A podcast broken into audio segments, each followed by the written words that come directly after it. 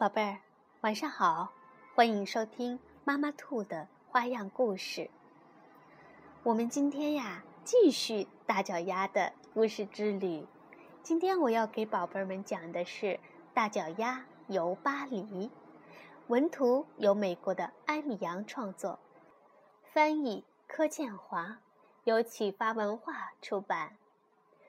大脚丫游巴黎。全巴黎的人都在不停地谈论一条大新闻：芭蕾舞蹈家贝琳达要来演出了。哎，贝琳达要来啦！杂货店的老板告诉了穿粉红色衣服的女士：“哦，贝琳达要来啦！”穿粉红色衣服的女士告诉了她的朋友：“ 贝琳达要来了。”那位朋友又告诉了他认识的每个人。就这样，整座城市里只有一个人并不期待贝琳达的演出，这个人就是贝琳达。并不是因为她的芭蕾舞衣有点紧了，虽然那是事实；也不是因为这场很重要的演出是和巴黎最好的舞团合作。虽然那也是事实，那是为什么呢？原来贝琳达刚到巴黎，就有人对她说：“哦，亲爱的女士，嗯，我我们很遗憾，你的鞋子被运到帕过帕过去了。哦，不过嗯，别担心，一个星期之内就会送还给你的。”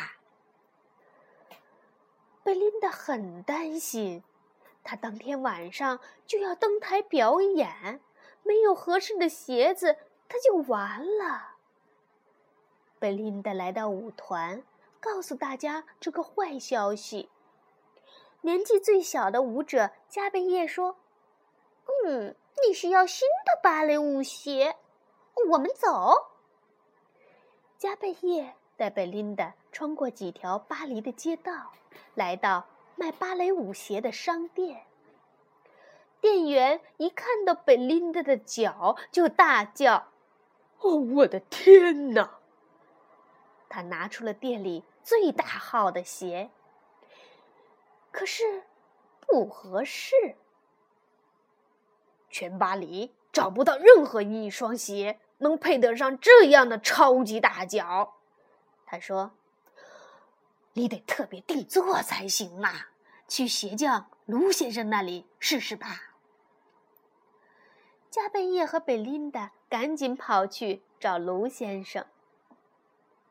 卢先生一看到贝琳达的脚，就两手一摊，他说：“哦，我没有这么多布料哎，也没有这么大的鞋模。”把那两样东西找来，我就帮你。呃，不过我跟你说，我可从来没见过这么大的血魔。至于布料嘛，嗯，苏菲亚夫人店里的最好，但谁知道她有没有这么多呢？于是贝琳达和加贝叶决定先去找布料。他们立刻去找索菲亚夫人。他们经过一间面包店，看见一个男人捧着一大盘的食物。那人是面包师傅福马奇先生。他说：“哦，吃点咸派吧，要不要可颂面包，或者艾克雷泡芙？”“哦，谢谢你。可是我们在赶时间。”贝琳达说。唉，太可惜了，福马奇先生难过的说：“一场预定的宴会刚刚取消，这些美味的食物全都要浪费了。”贝琳达和加贝叶来到了索菲亚夫人的店里，发现里面乱哄哄的。加贝叶说：“夫人您好，这是贝琳达，她她……呵呵哎呀，现在没空呀。”苏菲亚夫人哭哭啼啼地说：“我的时钟砸了，还有一个小时就要开始了，宴会负责人却出了意外。我的宴会完了，完了！贝琳达听到之后说：“那可不见得。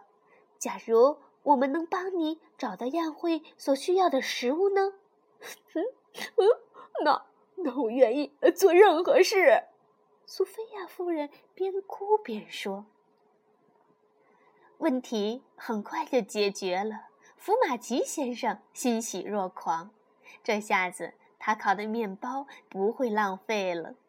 苏菲亚夫人很高兴，她给贝琳达好大一块粉红色的丝缎。加贝叶说：“嗯，可是我们还需要鞋模呀，距离演出时间只剩下几个小时了。”贝琳达努力的想了又想，突然她有主意了。她拜托福马奇先生帮她一个忙，嗯呃，准确的说是两个忙。然后他和加贝叶赶紧跑回鞋匠的店里。卢先生喊道：“ 太好了，漂亮的丝缎用来做鞋，漂亮的。”长腿面包用来做鞋模，你这女孩啊，可真聪明。贝琳达在一旁做伸展、弯腰之类的练习，卢先生呢，则动起手来量啊量，剪啊剪，缝啊缝，把打折的地方塞紧。新鞋子做好了，非常的完美。那天晚上，全巴黎的人都认为他们从来没有看过这么令人惊奇、赞叹的舞蹈演出。幸好有长腿面包，尺寸、形状都合适。哎，福马奇先生眉飞色舞地说：“幸好有粉红色丝缎，光鲜亮丽。”苏菲亚夫人笑容满面地说。嘿嘿嘿！幸好有我的好手艺，给他一双最棒的鞋子。鞋匠呢，洋洋得意。这些都对，加贝叶说。不过最重要的是，幸好有贝琳达，她是超级明星。好了，宝贝儿，大脚丫游巴黎就讲完了。现在和妈妈兔说。晚安吧，晚安，宝贝儿。